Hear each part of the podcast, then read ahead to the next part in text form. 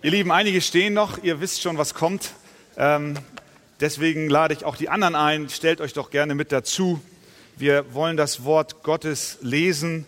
Es ist ein sehr wertvolles, das wertvollste Buch auf Erden. Und durch das, was Gott uns hier gegeben hat, spricht er auch heute noch. Glaubst du das? Wenn wir die Bibel aufschlagen, dann redet Gott zu uns.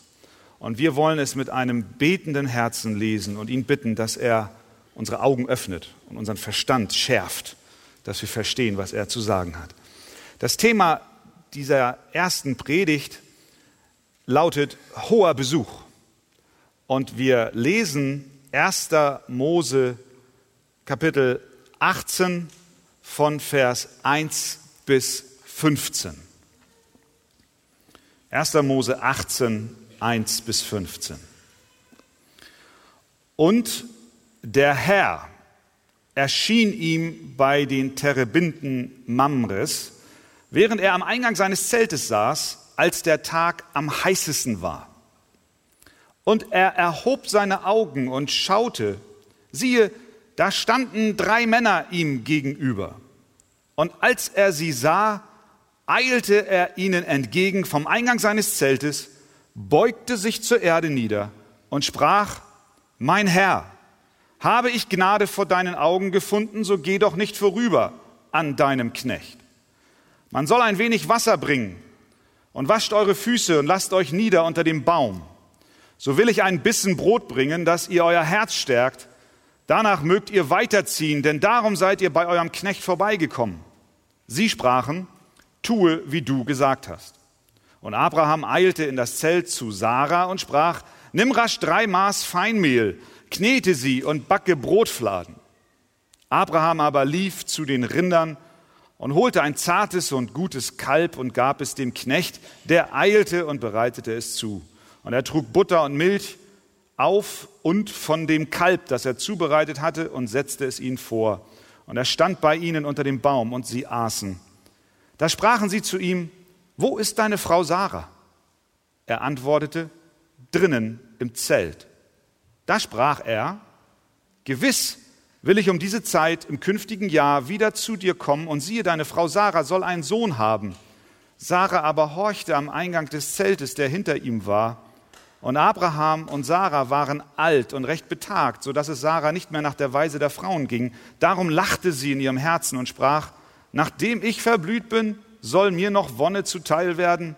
Dazu ist mein Herr ein alter Mann. Da sprach der Herr zu Abraham, warum lacht Sarah und spricht, sollte ich wirklich noch gebären, so alt ich bin? Sollte denn dem Herrn etwas zu wunderbar sein?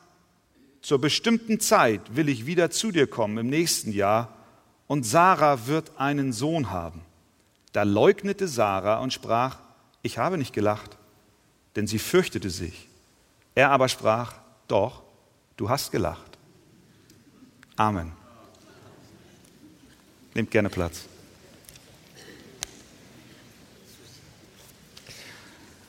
Abraham saß in der Hitze des Mittags vor seinem Zelt und drei Männer näherten sich.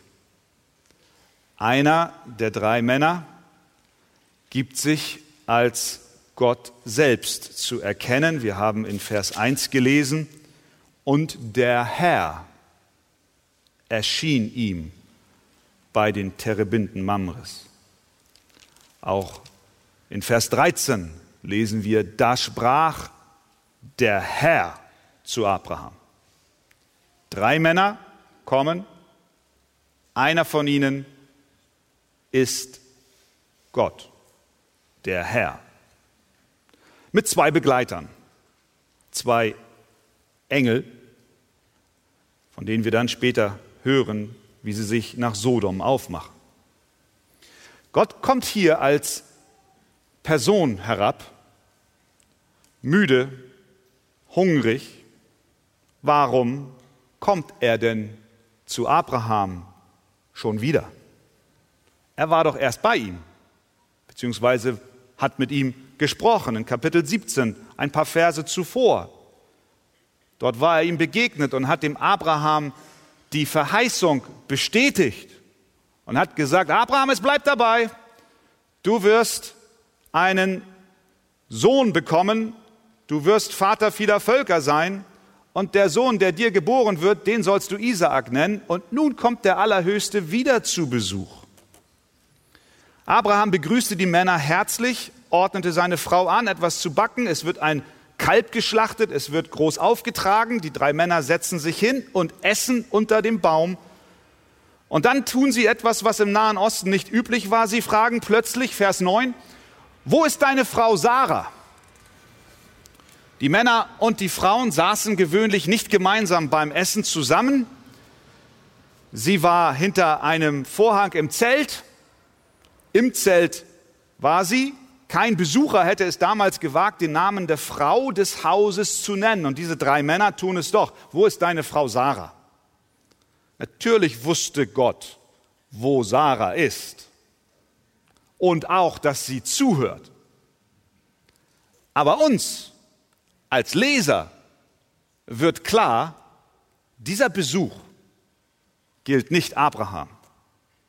Dieser Besuch gilt Sarah. Und ich glaube, wir können von diesem hohen Besuch, den die Sarah jetzt hier bekommt, einige Dinge ableiten. Erstens, Gott begegnet uns persönlich.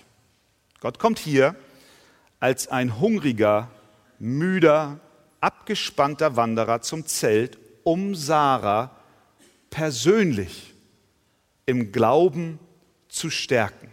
Sarah braucht Ermutigung. Am letzten Sonntag haben wir gehört, wie schwer es für Abraham gewesen sein muss, dass er keine Kinder hatte. Sein Name war Abram, bedeutet hoher Vater, aber er hatte keine Kinder. Dann wurde sein Name geändert in Abraham, Vater einer Menge. Und da hatte er nur einen Sohn. Wenn dies für Abraham schon schwer gewesen sein muss, wie viel mehr muss Sarah gelitten haben, dass sie kein Sohn zur Welt brachte. Zudem war noch klar, dass es nicht an Abraham lag, denn der hatte ja inzwischen mit der Magd Hagar einen Sohn gezeugt. Und damit wurde offensichtlich, dass es wohl an Sarah lag. Und tatsächlich, ihre Reaktion zeigt uns, dass ihr Glaube an einem Tiefpunkt angelangt war. Aber Gott kam, um mit ihr durch die Zeltplane hindurch zu sprechen. Er kam persönlich zu Sarah. Wo ist Sarah? Wo ist deine Frau? Wir sehen, wie wichtig es Gott ist, seine Kinder aufzubauen und ihnen zu dienen. Ganz persönlich. Gott ist nicht zufrieden, dass er dem Abraham eine Verheißung gab. Und er möchte nicht, dass nur ihm die große Vision der Zukunft vor Augen gemalt wird. Und er möchte auch nicht, dass Sarah durch Abraham glaubt, sondern sie soll persönlich glauben. Sie soll persönlich erfahren, dass dort eine Verheißung ist, der sie Vertrauen schenken kann. Die Frage an uns, an dich lautet, hast du dies schon erlebt? Hast du schon eine persönliche Begegnung mit Gott gehabt. Ich weiß, dass viele in unsere Gottesdienste kommen. Ich kenne nicht jeden persönlich. Und ich weiß, dass auch viele kommen, weil vielleicht die Eltern sie mitnehmen. Sonntag gehen wir in die Kirche. Sehr gut. Schön, dass du da bist. Manch ein Ehemann nimmt seine Ehefrau mit und sie kommt nur ihm zuliebe mit. Oder mancher, manche Ehe, Ehefrau nimmt ihren Ehemann mit und er kommt nur ihr zuliebe mit. Kommst du in die Kirche nur um deinen Eltern zu gefallen oder deinem Ehepartner? Wir brauchen eine persönliche Begegnung mit Gott. Wir können nicht durch den Glauben Abrahams, unseres Ehemanns, glauben. Wir können nicht durch den Glauben unserer Eltern glauben. Der Glaube ist nicht vererbbar. Er ist nicht in einem Testament dir übertragen worden. Nein, du brauchst eine persönliche Begegnung mit Gott. Sarah musste persönlich hören, dass die Verheißung, die Gott dem Abraham gab, auch ihr gilt. Und Gott kam und er sprach zu ihr, deswegen besuchte er sie und deswegen macht er sich auch heute noch auf und besucht uns. Er redet zu uns durch sein Wort. Er spricht zu dir. Er will zu dir reden. Deswegen lade ich dich ein, gut hinzuhören. Da ist noch ein weiterer Aspekt in dieser persönlichen Begegnung. Ich glaube, hier wird auch deutlich, wie Gott vorgeht, wenn es darum geht, dass Ehepaare eine gemeinsame Aufgabe vor sich haben. Es wird deutlich, dass Gott Abraham und Sarah gemeinsam die Aufgabe geben, den verheißenen Sohn zu bekommen und deswegen auch sie beide gemeinsam vorbereitet für diese große Aufgabe. Er kommt zu Sarah nicht zur selben Zeit, wie er zu Abraham kam. Er kommt auch nicht zu Sarah auf dieselbe Art und Weise, wie er zu Abraham kam, aber er kommt zu ihr, weil sie Teil dieser großen Vision ist und dieses großen Planes, den Gott mit den beiden vorhat. Ich glaube, hier liegt ein seelsorgerlicher Nutzen, auch für Ehepaare verborgen. Ich habe Männer getroffen, die meinten, von Gott eine Vision, einen Auftrag bekommen zu haben.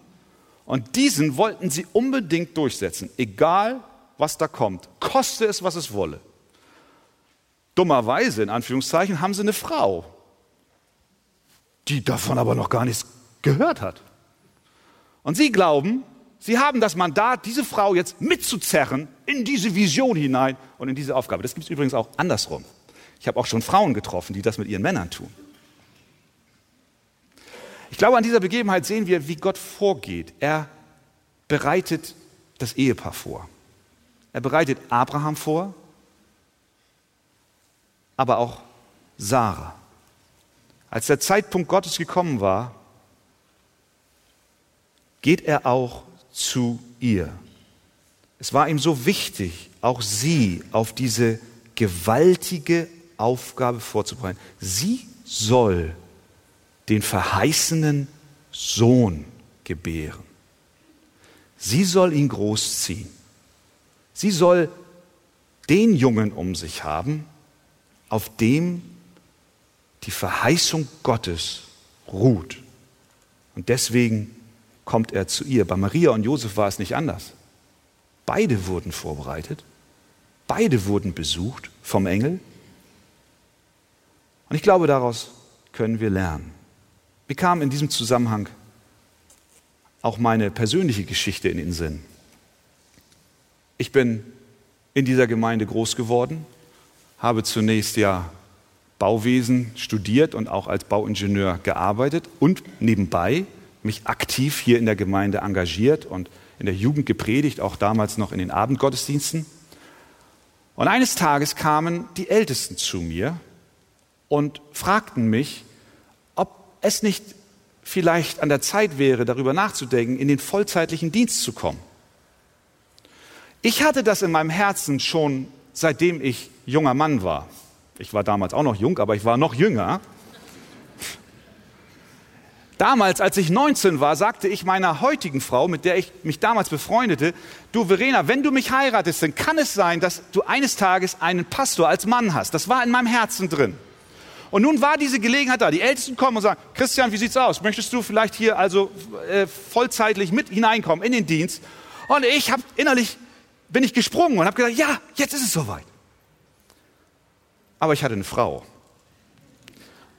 Und ich gehe zu meiner Frau und ich spreche mit ihr darüber. Und sie sagt, Christian, ich sehe das nicht so. Bin noch nicht so weit. Ich gehe zu den Ältesten und sage, ihr Lieben, es ist noch nicht so weit. Einige Zeit vergeht und ich habe dieses eine Gebet gesprochen. Ich habe gebetet, Herr, wenn es dein Wille ist, dass ich in den Dienst gehe, dann bereite meine Frau vor. Zwei Jahre später kommen die Ältesten, fragen mich, wie sieht's aus? Ich gehe zu meiner Frau. Ich sage, Verena, wie sieht's aus?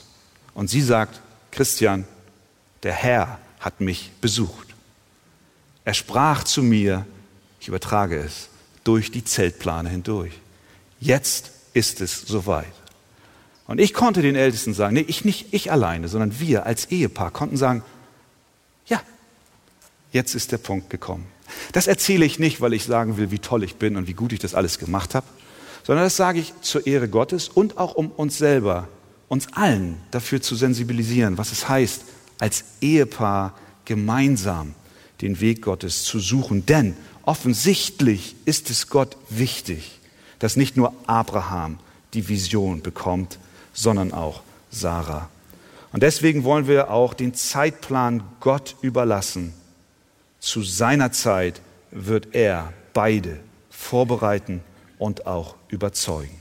Zweitens, Gott begegnet uns nicht nur persönlich, sondern auch auf unterschiedliche Weise. Wie war er dem Abraham begegnet? Mehrfach. Und oft mit einer sehr deutlich wahrnehmbaren Stimme. 1. Mose 12. Und der Herr sprach zu Abraham, geh aus deinem Vaterland und von deiner Verwandtschaft und aus deines Vaters Haus in ein Land, das ich dir zeigen will.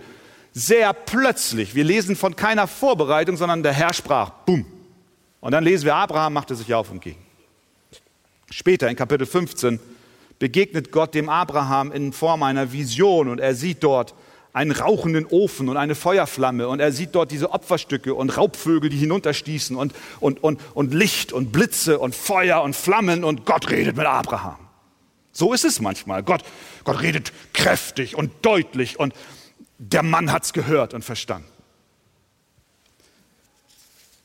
Wie aber kommt er zu Sarah? Anders. Ist es nicht schön, dass Gott unterschiedlich mit uns umgeht? Er kommt nicht mit Blitz und Donner und sagt, Sarah, du wirst Isaac gebären. Nein. Er kommt mit müden Füßen, hungrig, durch eine Zeltplane sprechend und gibt ihr eine Verheißung. Gewiss, sagt er Vers 10, will ich um diese Zeit im künftigen Jahr wieder zu dir kommen. Und siehe, deine Frau Sarah soll einen Sohn haben. Und diese Worte waren an Sarah gerichtet. Denn es heißt weiter, Sarah aber horchte am Eingang des Zeltes, der hinter ihm war. Und Sarah lacht. Denn Abraham und sie selbst waren alt und recht betagt so dass es ihr nicht mehr nach der Weise der Frauen ging. Darum lachte sie in ihrem Herzen. Und wie reagiert Gott darauf? Der das sehr wohl mitbekommen hat, denn Gott sieht alles. Warum lachst du? fragt er. Ich habe nicht gelacht. Doch, du hast gelacht. Sehen wir das? Wie er umgeht mit ihr. Stell dir mal vor, der lebendige Gott kommt und sagt etwas und du lachst. Er hätte doch ganz anders reagieren können mit heiligem Zorn. Er hat gesagt, was fällt dir ein? Ich bin's, der Allmächtige. Und du lachst. Wir sehen, dass Gott sie hier nicht fertig macht, sondern sehr sanft mit ihr umgeht. Gott geht unterschiedlich mit uns um. Bei einigen ist die Bekehrung oder der Ruf zum Dienst ganz sanft. Du merkst es kaum. Rückblickend kannst du sagen, der Herr hat mein Herz geformt und willig gemacht. Andere von uns müssen aus ihrem Stolz und ihrer Selbstverliebtheit herausgebracht werden und brauchen eine klare Ansage. Gott ruft Menschen unterschiedlich. Levi sitzt am Zoll und als Jesus vorübergeht, spricht er ihm, folge mir nach. Und er steht auf und folgt ihm nach. Aus vorbei. Saulus auf dem Weg nach Damaskus wird vom Pferd geschmissen, mit Blindheit geschlagen. Und eine Stimme kommt, Saul, Saul, was verfolgst du mich? Gott geht unterschiedlich mit Menschen um. Deswegen erwarte nicht, dass wie Gott mit dir gehandelt hat, er unbedingt auch mit deinem Mann handeln muss. Oder mit deiner Frau oder mit deinen Kindern. Er geht unterschiedlich mit uns um. Sarah lachte, als sie die Verheißung hörte. Und Gott ist ein wunderbarer Seelsorger. Gnädig geht er mit ihr um und er handelt unterschiedlich. Drittens, Gott begegnet uns nicht nur persönlich und auch nicht nur unterschiedlich, sondern er begegnet uns mit Hoffnung. Er fragt, warum lacht deine Frau? Ja, warum lacht sie? Warum lacht diese 90 Jahre alte Frau? Offensichtlich lacht sie, das gibt der Kontext her, weil die Worte Gottes für sie in ihren Ohren wie ein schlechter Witz klang. Sie war alt, betagt, Vers 11, es ging ihr nicht mehr nach der Weise der Frauen, Vers 12, darum lachte sie in ihrem Herzen. Es ist ein Lachen des Unglaubens. Der, wir kennen das. Manchmal lachen wir über Nachrichten und sagen, das ist zu schön, um wahr zu sein. Das kann nicht sein. Damit können wir nicht rechnen. Es ist ein Lachen in dieser Form. Ein Lachen aber auch der Hoffnungslosigkeit. Auch ein Lachen der Verzweiflung. Ja, na klar, ich bekomme ein Kind. Na, logisch. Lass ihn mal reden da draußen. Das wäre nett, das wäre schön. Aber weiß er denn nicht, es ist hoffnungslos. Mein Mann will mich nicht mehr. Ich bin 90 Jahre alt. Ich werde keine Kinder haben. Mit Hager hat es geklappt. Es liegt an mir. Da schwingt auch eine Prise Selbstverdammnis mit. Ha, ich habe es versucht aber es ist nicht in die Tat umgesetzt worden. Und dabei braucht die Welt doch dringend dieses Kind. Es muss doch geboren werden. Dieser Isaac muss kommen. Auf ihm ruht die Verheißung. Auf ihm hat, hat Gott alles fußen lassen. Wenn diese Heilskette abbricht an dieser Stelle, dann, dann ist der Heilsplan Gottes vorbei. Der Abraham ist, hat den Samen der Verheißung in sich. Und er soll geboren werden. Ich habe es versucht. Aber all meine Versuche haben die Angelegenheit nur noch schlimmer gemacht und nun lacht sie, ja, ich konnte es nicht vollbringen. Unsere Welt, in der wir leben, ist kaputt. Und wir meinen oft, dass wenn wir bestimmte Schritte eines Programmes abarbeiten, wird es besser. Gib mir zehn Antworten darauf, wie ich mein Kind erziehe und wenn ich sie abarbeite, dann wird es besser. Gib mir zehn Antworten darauf, wie meine Ehe besser wird und dann wird es besser. Und wir bemühen uns und versuchen alles aus unserer Kraft heraus. So wie Sarah, sie versuchte, sie arrangierte, sogar Sünde war mit im Spiel. Sie wollte unbedingt, dass dieses Kind geboren wird. Aber am Ende stellt sie fest, es hat zu nichts genützt. Wie ist die Antwort Gottes? Vers 14. Er bringt Hoffnung und lenkt Sarahs Blick von ihr weg hin zu seiner Größe. Das ist übrigens die Art und Weise, wie Gott auch mit deinen Problemen umgeht. Da, wo du in der Hoffnungslosigkeit versinkst, wo du sagst, du hast alles versucht, um deine Ehe zu retten, um deine Kinder gut werden zu lassen, und du stellst fest, es hat alles nichts gebracht, kommt Gott und er begegnet dir persönlich auf unterschiedliche Weise, aber wenn er kommt, dann kommt er mit Hoffnung. Vers 14, was sagt er? Sollte denn dem Herrn etwas zu wunderbar sein?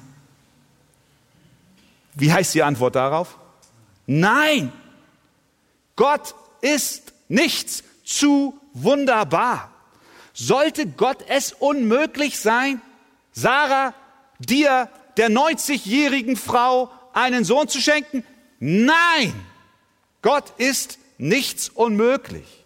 Gott wird nicht daran scheitern, seine Verheißung in die Tat umzusetzen. Er wird ihr einen Sohn schenken.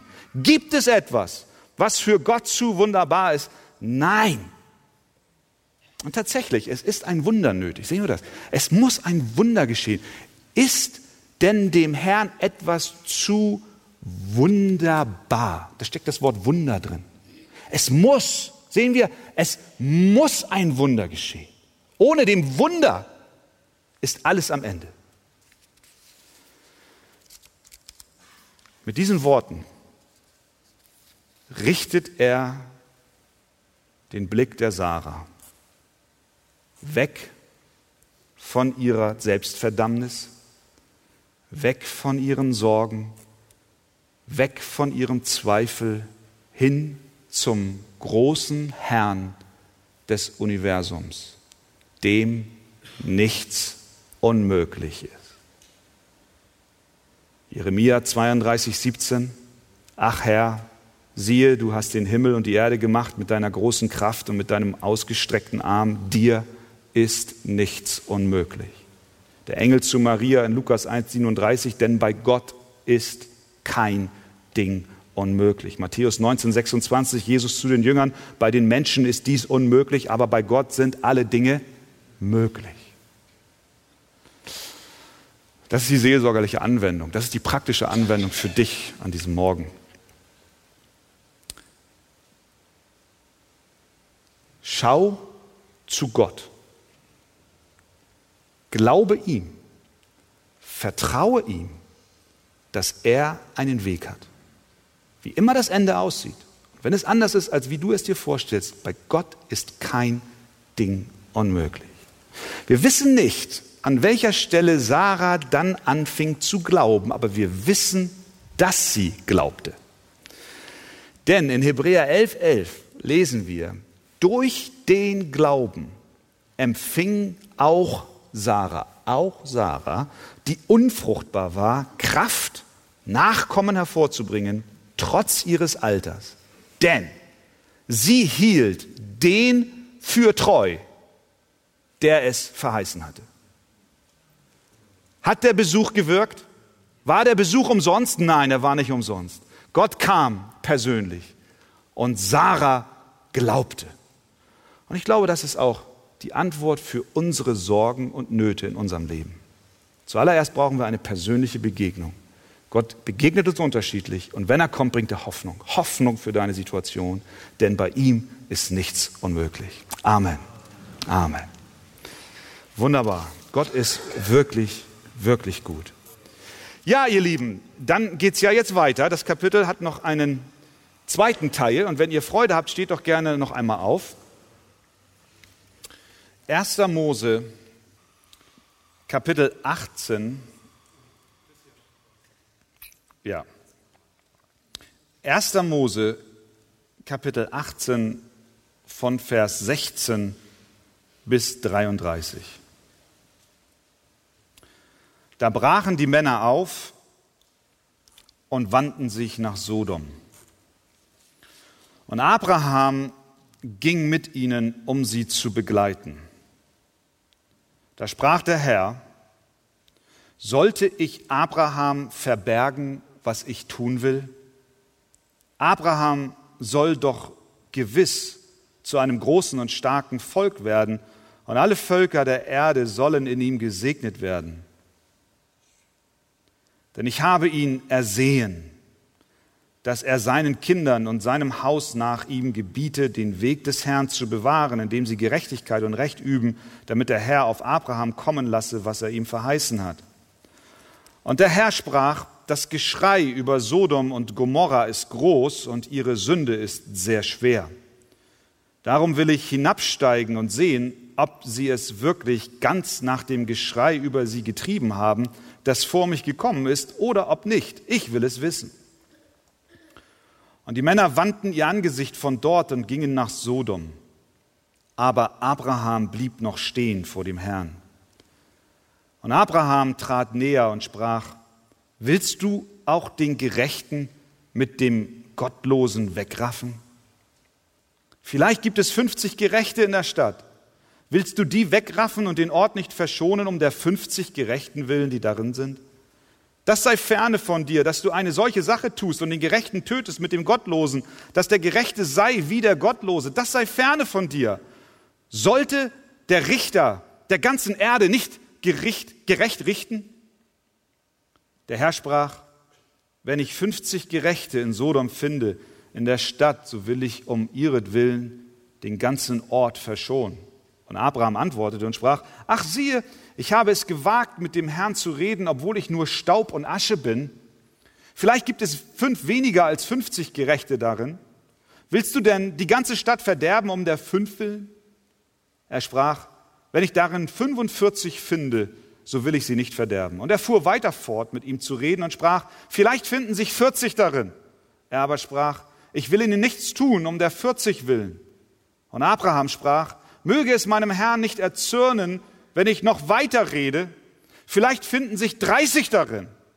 Er aber sprach, wenn ich 30 darin finde, so will ich ihnen nichts tun. Und er sprach, ach siehe, ich habe es gewagt, mit meinem Herrn zu reden. Vielleicht finden sich 20 darin. Er antwortete, ich will sie nicht verderben um der 20 willen. Und er sprach, ach, zürne nicht, mein Herr, dass ich nur noch diesmal rede. Vielleicht finden sich zehn darin. Er aber sprach, ich will sie nicht verderben um der zehn willen. Und der Herr ging hinweg, als er mit Abraham ausgeredet hatte. Abraham aber kehrte wieder an sein Ort zurück. Amen. Er ging zurück zu seinem Zelt unter die Terebinte. Die drei Männer, die Sarah und Abraham besuchten, machten sich nun auf dem Weg nach Sodom. Wir wissen, dass einer der drei Männer Gott selbst war und Abraham begleitete diese drei ein Stück ihres Weges. Und unterwegs weiht Gott den Vater der Glaubenden in seine Absichten ein, nämlich die Stadt Sodom aufgrund der Boshaftigkeit und großen Sünde aufzusuchen und am Ende zu zerstören. Als Abraham von diesen Plänen Gottes erfuhr, stellt er in Vers 23 eine entscheidende Frage. Willst du auch den Gerechten mit dem Gottlosen wegraffen? Herr. Als er spürt, dass die Antwort Gottes ein Nein ist, beginnt er für Sodom zu bitten. Übrigens, Einschub. Später kam Jesus und er wurde als Gerechter weggerafft für uns. Als Abraham spürt, dass die Antwort Gottes ein Nein ist, beginnt er für Sodom zu bitten. Und wir haben hier in diesem Textabschnitt eine Lektion, die wir lernen können was es heißt, Fürbitte zu leisten. Abraham bittet Gott. Er fleht ihn an, die möglicherweise in der Stadt lebenden Gerechten zu schonen und ihretwegen ganz Sodom nicht zu zerstören. Was können wir über das Gebet über das Fürbittegebet aus diesem Text lernen? Bestimmt vieles. Ein paar Gedanken dazu. Erstens, Fürbitte bedarf einer Beziehung zu Gott. Wir kommen nicht drum herum. Wir brauchen eine persönliche Beziehung zu Gott. Es sind immer mindestens drei Parteien bei der Fürbitte involviert. Einmal Gott, an dem die Gebete gerichtet sind. Dann ist dort die Gruppe derer, für die man eintritt, für die man betet. Und dann ist der Fürbitter selbst, der Beter da, der eben diese Gebete für die anderen zu Gott richtet. Und dieser Beter muss, wenn wir das mal so neudeutsch sagen, einen Draht haben zu Gott. Er muss in irgendeiner Weise einen Kontakt haben zum Allmächtigen. Hat er das nicht, wird dies Gebet nicht gehört. Er muss in einer rechten Beziehung zu Gott leben. Das tat Abraham trotz vieler Schwachheiten und vieler Versagen. 1. Mose 15, 6 haben wir gelesen. Abraham glaubte dem Herrn. Und das rechnete er ihm zur Gerechtigkeit. Das heißt, der Draht zu Gott, der Zugang zu ihm erfolgt stets und immer über Glauben. Der Fürbittende muss glauben. Muss glauben dass Gott ist, dass Gott hört, dass Gott da ist. Wünschst du dir auch in einem Gebetsdienst für andere zu stehen? Du siehst Menschen in Not auf der einen Seite, du siehst, dein Herz ist bewegt, berührt, du weinst, auf der anderen Seite siehst du Gott. Und du würdest so gerne für diese Menschen vor Gott eintreten, damit er seine Barmherzigkeit über sie ausgießt und ihnen hilft. Vergiss nicht die dritte Anforderung. Der Beter selbst braucht durch den Glauben Kontakt zum Herrn. Stehst du in dieser Beziehung zu Gott?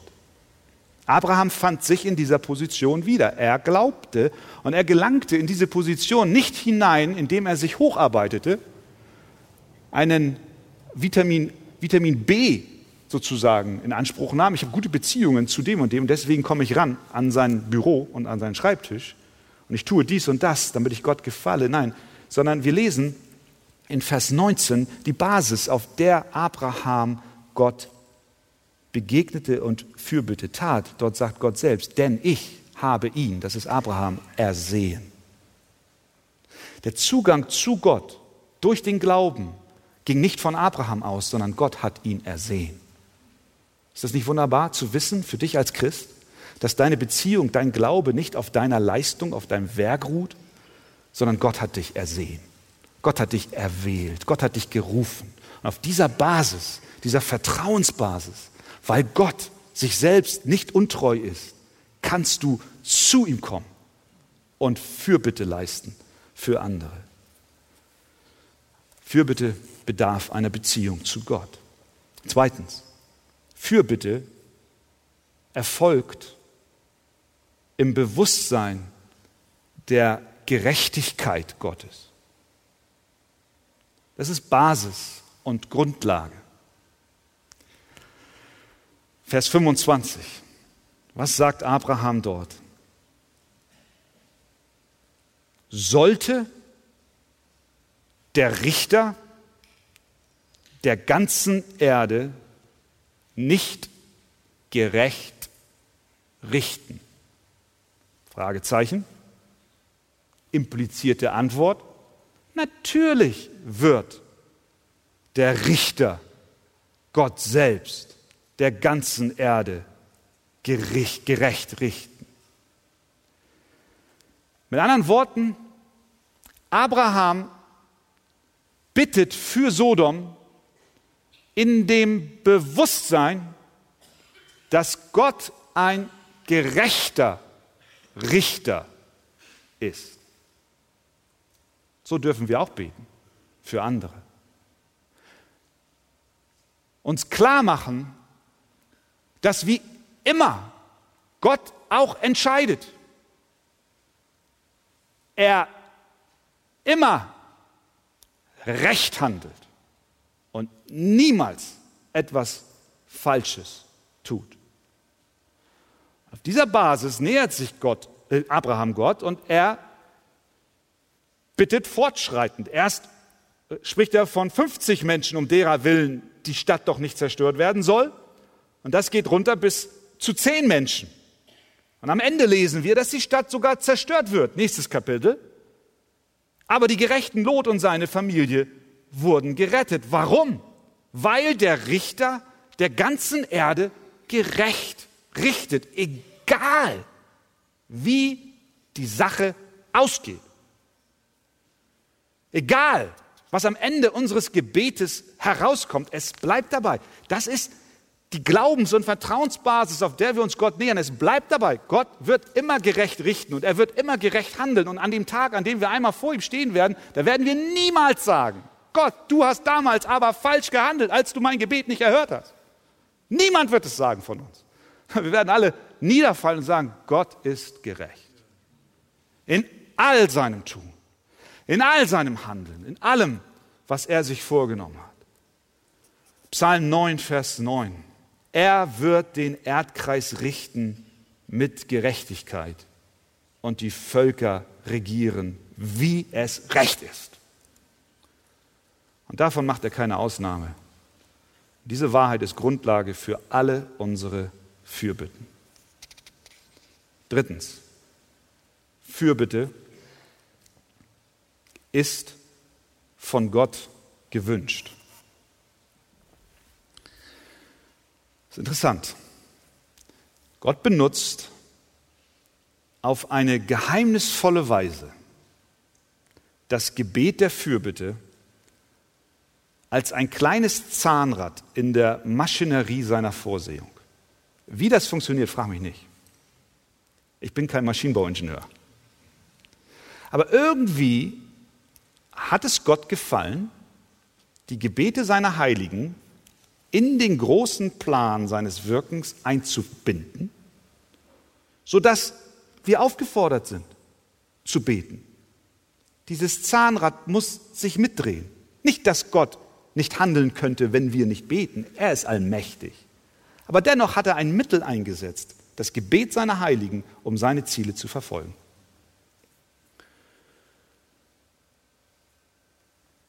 Viele von uns und vielleicht auch du haben oder hast dir die Frage gestellt, macht es überhaupt Sinn zu beten? Macht es überhaupt einen Unterschied in der Welt, in der ich lebe? Sollte ich beten? Bewirkt mein Gebet etwas? Die Antwort der Bibel ist eindeutig, ja, du sollst beten. Gott wünscht, dass wir beten. Vielleicht werden wir erst in der Ewigkeit verstehen, was unsere Gebete auf Erden bewirkt haben. Wir haben hier nicht den Überblick, aber eines Tages werden wir mehr verstehen. Woran sehen wir, dass Gott sich wünscht, dass wir beten, auch fürbittend beten? Wir sehen es in dem Text. In Vers 17 lesen wir, da sprach der Herr sollte ich Abraham verbergen, was ich tun will? Das war die Initialzündung für die Bitte, die Abraham dann Gott gegenüberbringt. Von wem ging die Initiative aus? Von Gott. Da sprach der Herr. Und er entscheidet sich, den Abraham mit in seine Pläne einzuweihen. Und als Folge dieser Einweihung kommt Abraham und bittet. Das heißt, Gott möchte uns als seine Kinder mit in sein Anliegen einweben. Er eröffnet uns seine Pläne, die er hat. In diesem Fall mit Sodom und Gomorra. Gott erzählt Abraham, was er plant zu tun. Er hätte es ihm nicht mitteilen wollen, soll, müssen, wenn er nicht gewollt hätte, dass Abraham für Sodom eintritt. Aber er wollte es. Wir, kennen, wir erkennen daran, dass Gott uns seine Gedanken mitteilt. Er teilt sich denen mit, die mit ihm leben, die mit ihm gehen, die ihr Leben an seiner Seite führen. Das ist, was wir hier sehen. Er ging, Abraham ging mit. Und in diesem Zwiegespräch, in diesem Ausdruck einer Freundschaft, von dem auch dieser Ausdruck Freund Gottes herkommt, öffnet sich Gott und erklärt, was er vorhat. Und so tut es Gott auch mit uns. Jesus sagt in Johannes 15, ihr seid meine Freunde, wenn ihr tut, was ich euch gebiete. Ich sage hinfort nicht, dass ihr Knechte seid, denn ein Knecht weiß nicht, was sein Herr tut. Euch aber habe ich gesagt, dass ihr Freunde seid, denn alles, was ich von meinem Vater gehört habe, habe ich euch kundgetan. Sehen wir das? Jesus betrachtet dich als sein Kind. Er betrachtet dich als sein Freund, dem er Dinge erzählt, die er anderen nicht erzählen würde. Er offenbart in seinem Wort dir Dinge, die er anderen nicht offenbart. Und er tut dies, wie bei Abraham, auch damit wir uns einklinken in das, was er vorhat. Und das tun wir, indem wir Fürbitte leisten, indem wir, indem wir beten. Wie ruft Gott denn in uns den Wunsch hervor, für andere zu beten? Er tut es auf dieselbe Weise, wie er es mit Abraham tat. Er brachte Abraham zur Fürbitte, indem er ihn mit der Wahrheit konfrontierte, was geschehen wird, über das, was kommen wird. Und genauso bewegt er auch uns in unserer Fürbitte, indem er uns einweiht in das, was er vorhat. Und er hat es getan. Wir schaudern und erzittern bei den Worten, die Jesus spricht über das, was kommen wird. Matthäus 7, Vers 12 spricht er von dem breiten und dem schmalen Weg. Er sagt, geht hinein durch die enge Pforte, denn die Pforte ist weit und der Weg ist breit, der zur Verdammnis führt. Und viele sind es, die auf ihm hineingehen. Wie eng ist die Pforte und wie schmal der Weg, der zum Leben führt, und wenige sind es, die ihn finden. Wir haben so viele Stellen im Neuen Testament, wo Jesus Christus seine Kinder einweiht in das, was geschehen wird. Und er spricht von einem Gerichtshandeln, wie bei Sodom und Gomorra. Er spricht von dem breiten Weg, der in die Verdammnis führt. Er spricht so klar und deutlich wie kein anderer über die Hölle, über das ewige Feuer, was niemals verlischt. Er spricht von dem Tag, an dem die Schafe von den Böcken getrennt werden, wo die Schafe eingehen zur Freude des Vaters. Aber den Böcken sagt er, ich kenne euch nicht, hinfort mit euch. Das sind die Worte, die Gott durch sein Wort zu uns spricht. Das ist der Moment, wo er uns an die Seite nimmt und sagt, Abraham, jetzt kannst du deinen Namen einfügen.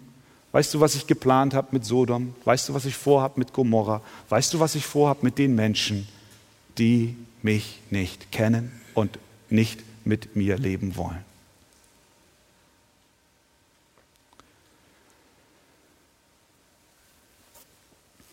Unsere Fürbitte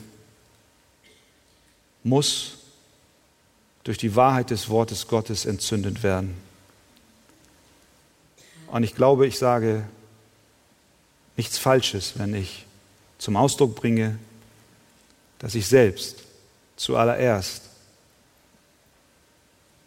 Veränderung brauche, ein Verstehen brauche über das, was Gott uns in seinem Wort sagt, über das, was kommen wird mit denen, die nicht an Christus glauben.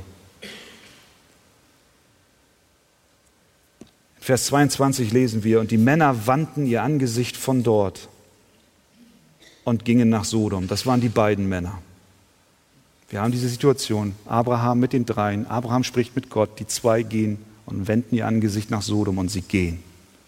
Sie gehen, um zu erforschen, wie die Situation ist. Und am Ende wird die Stadt zerstört. Und zurück bleibt wer? Abraham und Gott. Und was, was lesen wir? Aber Abraham blieb noch stehen vor dem Herrn. Die Männer machten sich auf zur Stadt aber nicht Abraham. Hier ist der Unterschied zwischen ihm und vielen anderen. Er blieb vor dem Herrn stehen. Das ist die Frage an uns. Auch mich. Bleibe ich vor dem Herrn stehen? Bleibe ich vor ihm in der Fürbitte für andere? Weil er mich eingeweiht hat in das, was kommt. Möge der Heilige Geist unsere Herzen entflammen und uns neu deutlich machen, dass es kein christliches Märchen ist, wovon die Bibel spricht, sondern die Realität. Und dann, was dann kommt, ist, äh, könnte man meinen, ja, das ist ja fast wie ein Pfeilchen. Abraham handelt mit Gott. Nein, ich glaube nicht, dass es ein Pfeilchen um Zahlen ist, sondern Abraham erkundet seine Beziehung mit Gott und entdeckt die Bereitschaft des Herrn, gnädig zu handeln. Gebet bedeutet nicht einen Widerwillen in Gott zu überwinden, als wenn Abraham jetzt der Gute wäre und Gott will alle zerstören. Jetzt kommt der gute Abraham und überwindet diesen, diesen Zerstörungswillen Gottes. Nein, das ist nicht der Fall. Sondern Gott ist ein barmherziger Gott. Und Abraham klingt sich ein. Und er überwindet nicht einen Widerwillen, und er zwingt Gott nicht, etwas zu tun, was er gar nicht tun möchte, sondern er appelliert an Gott, dass er seinen gerechten Willen tut und umsetzt. Mögen wir zu Fürbittern für Menschen werden. Zum Schluss die Frage, stehe ich vor dem Herrn? Stehst du vor dem Herrn für andere? Wie lange ist es her, dass du vor ihm geblieben bist und nicht mitgegangen bist oder zurückgelaufen bist? Wann hast du das letzte Mal für die Rettung anderer gebetet? Lass es uns tun und Gott bitten, dass er unser Gebetsleben neu entfacht für Menschen, die verloren gehen. Amen. Amen.